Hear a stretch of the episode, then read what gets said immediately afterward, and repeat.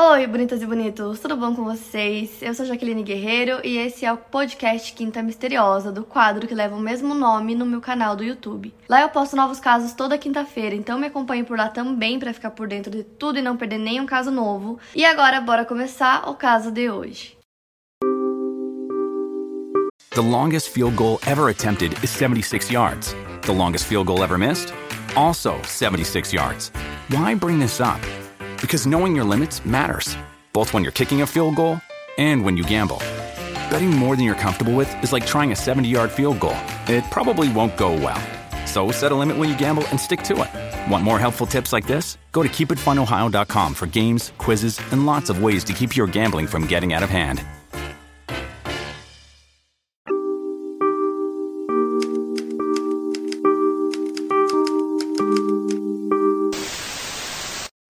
Começar o caso de hoje, eu vou falar primeiro sobre as pessoas envolvidas nele para vocês entenderem melhor.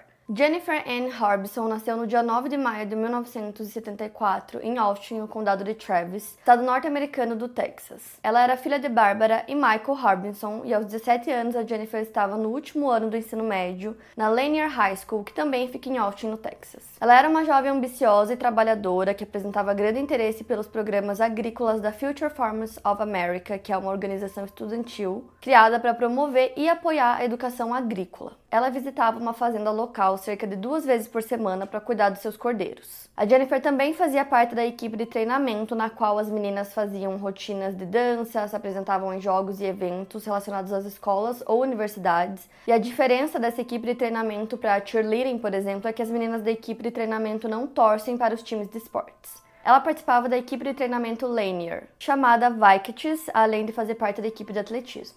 A Jennifer namorava o Sammy Buchanan e morava com sua irmã mais nova, Sarah, e com a sua mãe. Ela trabalhava em uma loja de iogurtes chamada I Can't Believe It's Yogurt e ajudava seu pai a pagar a caminhonete S10 azul escura que ele tinha comprado para ela. Essa loja em que ela trabalhava ficava localizada dentro de um shopping center. A Sarah Louise Harbinson, que é irmã da Jennifer, nasceu em 28 de outubro de 1976, também em Austin. A Sarah tinha 15 anos e era caloura no ensino médio. Assim como a irmã, ela era membro da Future Farmers of America, além de também fazer parte do conselho estudantil e ser líder de torcida. A Amy Lade Ayers nasceu em 31 de janeiro de 1978 no condado de Johnson, no Texas. Filha de Andy e Bob, ela tinha 13 anos e estava na oitava série, frequentando a Burnett Middle School.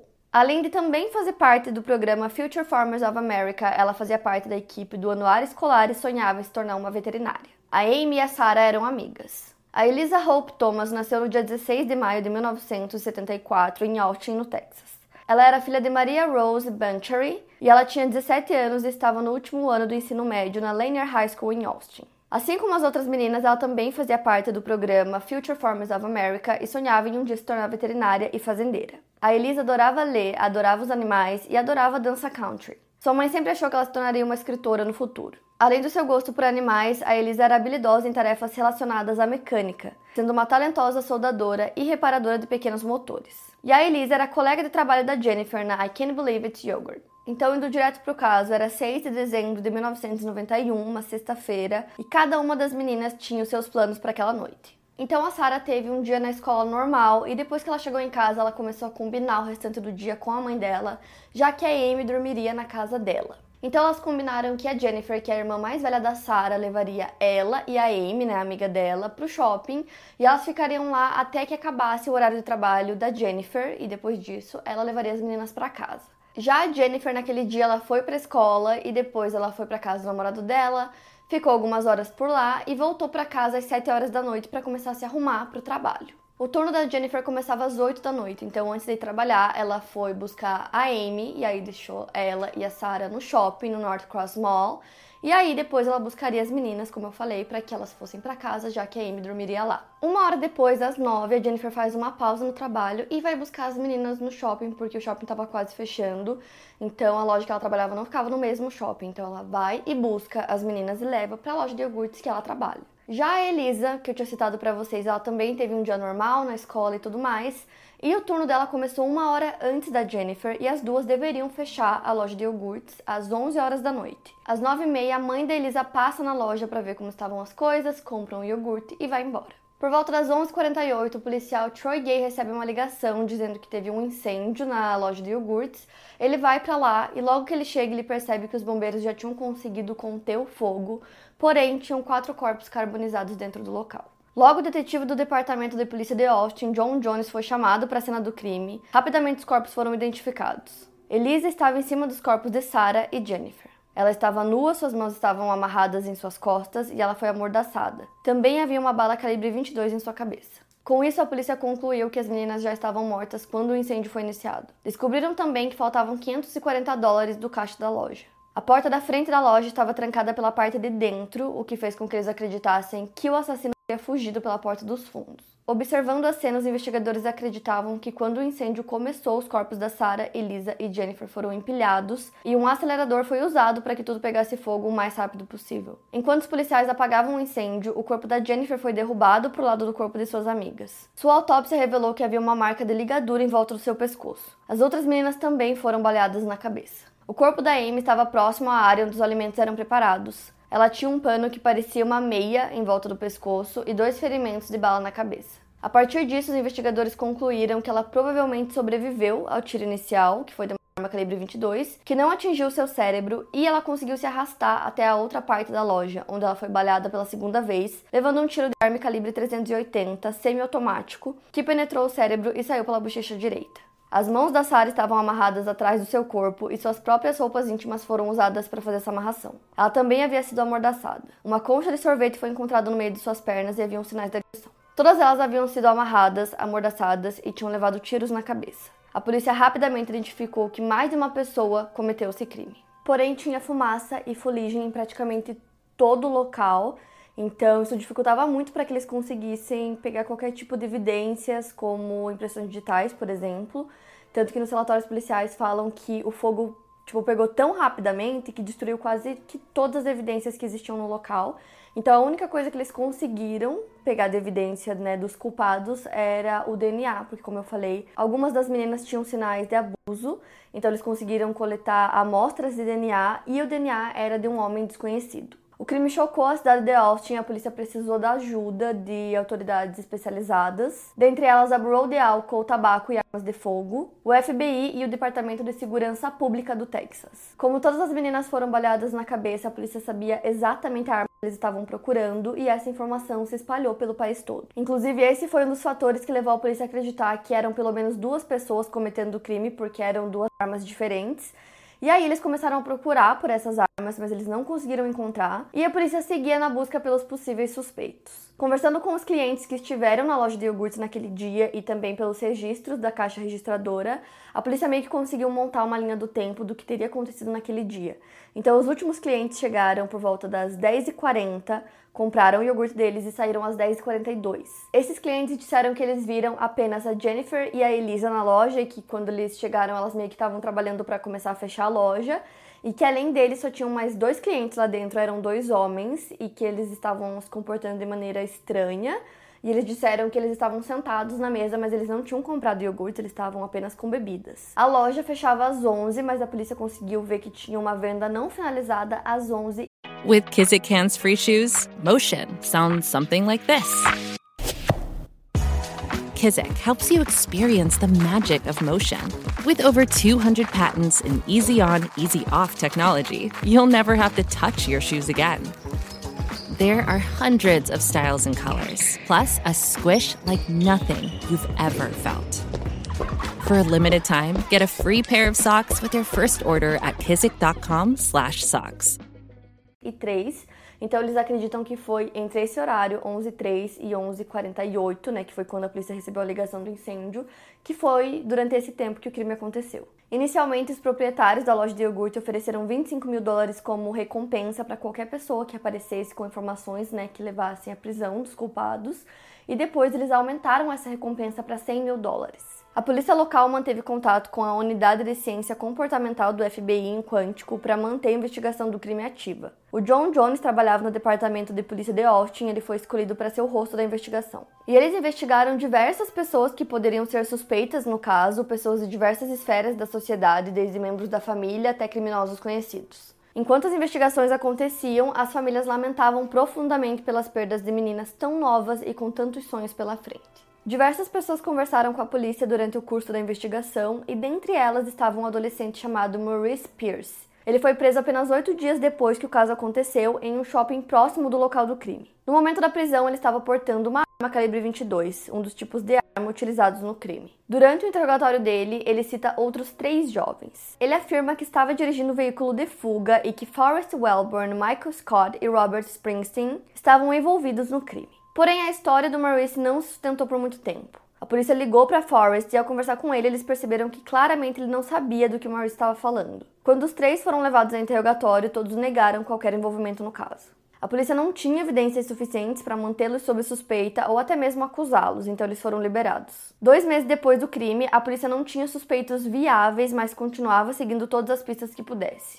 Em 1992, no ano seguinte ao crime, a polícia já tinha uma lista de 342 pessoas que foram consideradas suspeitas do caso em algum momento da investigação, mas nenhuma foi considerada culpada e todas as pistas levaram a becos sem saída. A força-tarefa do caso descobriu que tinha um grupo de moradores da região conhecido como um grupo de contracultura. Eles eram conhecidos por estarem ligados a coisas sobrenaturais. Esse grupo gostava de vampiros, ocultismos, ritos em cemitérios. Eles eram conhecidos também por se reunirem, irem a cemitérios e tirarem fotos com os túmulos. A polícia acabou se interessando pelo grupo porque eles ouviram boatos de que eles poderiam estar envolvidos em coisas mais sérias do que apenas tirarem fotos. Um morador local ligou para a polícia dizendo que ele já teria ouvido membros do grupo conversarem sobre os assassinatos da loja de iogurte, como o caso ficou conhecido, e a partir daí os investigadores resolveram seguir essa dica do morador e observar o grupo com um olhar mais atento. E tinha uma mulher em específico desse grupo que ela era citada assim várias vezes, então a polícia decidiu ir até a casa dela e invadir para ver se eles conseguiam encontrar alguma evidência que ligasse ela ao caso das meninas. Segundo os investigadores do local era assustador, tinha ossos de ratos por toda parte, tinha tipo objetos e peças de encenações e várias coisas nesse sentido, mas não tinha nada relacionado ao caso. E a princípio, né, por conta desses boatos, parecia que era uma pista boa para se seguir, não só fazer essa investigação na casa dessa mulher que era muito citada, mas também ficar, né, investigando o grupo em si. Só que depois de um tempo a polícia descobriu assim que eles viviam assim, tipo, uma vida de faz de conta, eles criavam essas histórias e que no fim não tinha nada a ver e que não estavam relacionados ao caso de forma alguma. Mas aí surge mais uma pessoa de interesse para o caso, que era um homem que, segundo algumas testemunhas, ele estava dentro de um carro estacionado do lado de fora da loja de iogurte no dia que o crime aconteceu. Então, essas testemunhas que viram ele deram a né, descrição dele física e foi feito um esboço, tipo um retrato falado.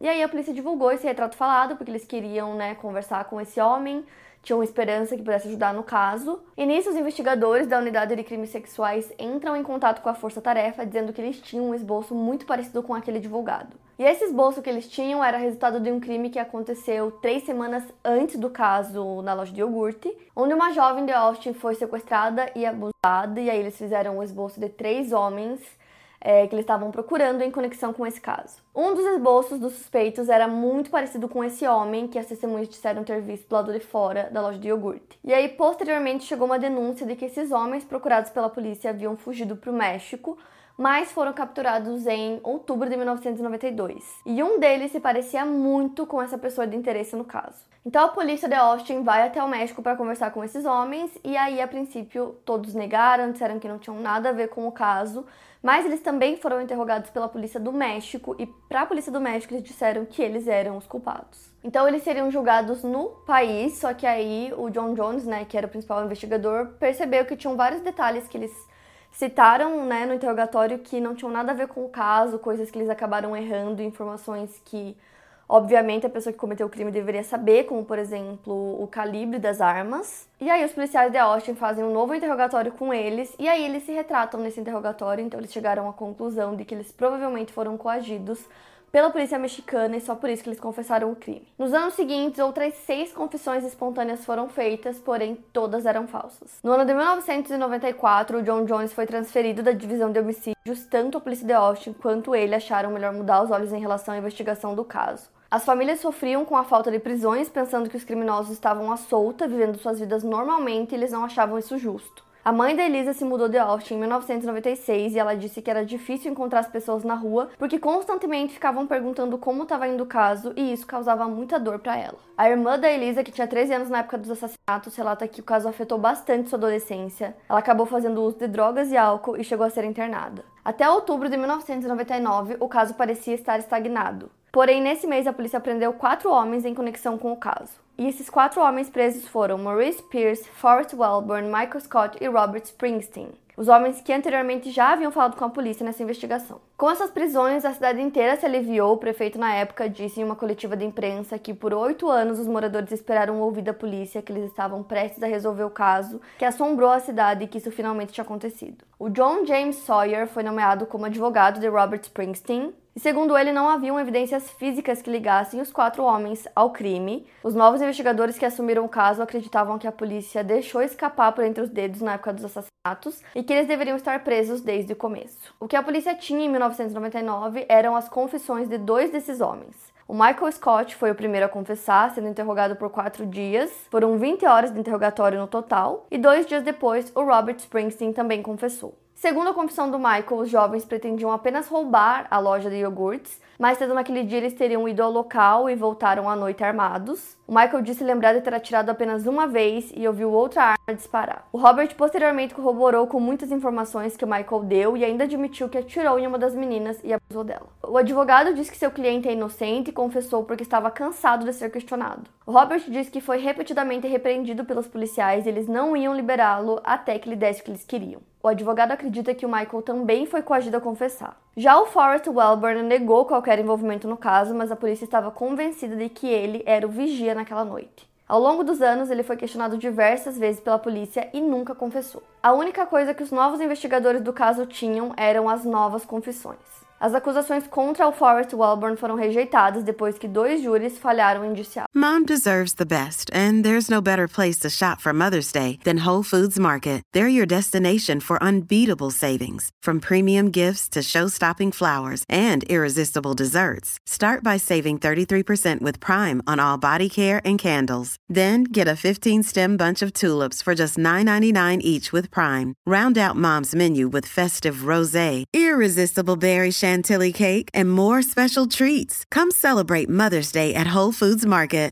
Mais tarde, as acusações existentes contra Maurice Pierce foram retiradas por falta de provas. Os únicos casos que não desmoronaram foram os casos contra Michael e Robert. Como eles tinham confessado, as famílias das vítimas acreditavam que a promotoria tinha um caso forte. Então, em 2021, quase 10 anos depois, os julgamentos começam. O Robert e o Michael foram julgados separadamente. O primeiro julgamento foi o do Robert Springsteen. Mesmo que ele e o Michael tenham confessado o crime à polícia, o Michael não testemunhou contra o Robert e nem o Robert testemunhou contra o Michael. Mesmo assim, as confissões de ambos foram utilizadas pela promotoria como prova. Os promotores liam fragmentos das confissões ao júri, utilizando-os para acusar o Robert. O John Sawyer, que é o advogado, ficou frustrado de não poder interrogar o Michael durante o julgamento do seu então cliente, Robert Springsteen. Para ele, era claro que eles confessaram por não ter outra saída. O julgamento do Robert durou três semanas e o júri deliberou por 13 horas para chegar no veredito. Ele foi considerado culpado de homicídio capital e condenado à morte. Depois, sua sentença foi alterada para prisão perpétua devido ao fato de que, na época do crime, ele era menor de idade.